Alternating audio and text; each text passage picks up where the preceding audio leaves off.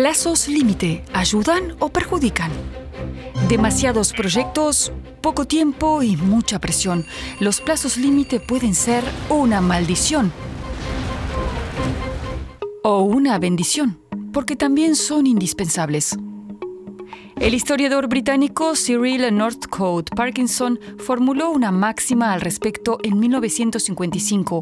El trabajo se expande en proporción al tiempo disponible para completarlo.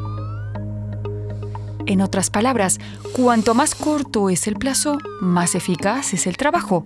Puso como ejemplo una pensionista que no tiene plazos límite. Quiere escribirle a su sobrina. Tarda una hora en encontrar la tarjeta adecuada y otra hora en encontrar sus gafas. Le cuesta dos horas encontrar las palabras adecuadas.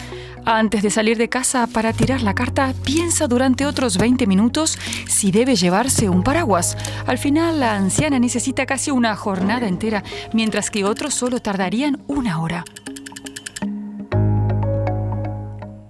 Para las empresas sería un desastre perder el tiempo de ese modo. En la actualidad el trabajo es cada vez más intenso.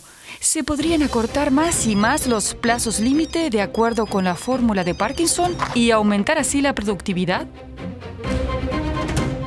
No es una buena idea porque si los objetivos no son alcanzables, terminan por resentirse la confianza, el reconocimiento y la motivación de los empleados y también la calidad del trabajo.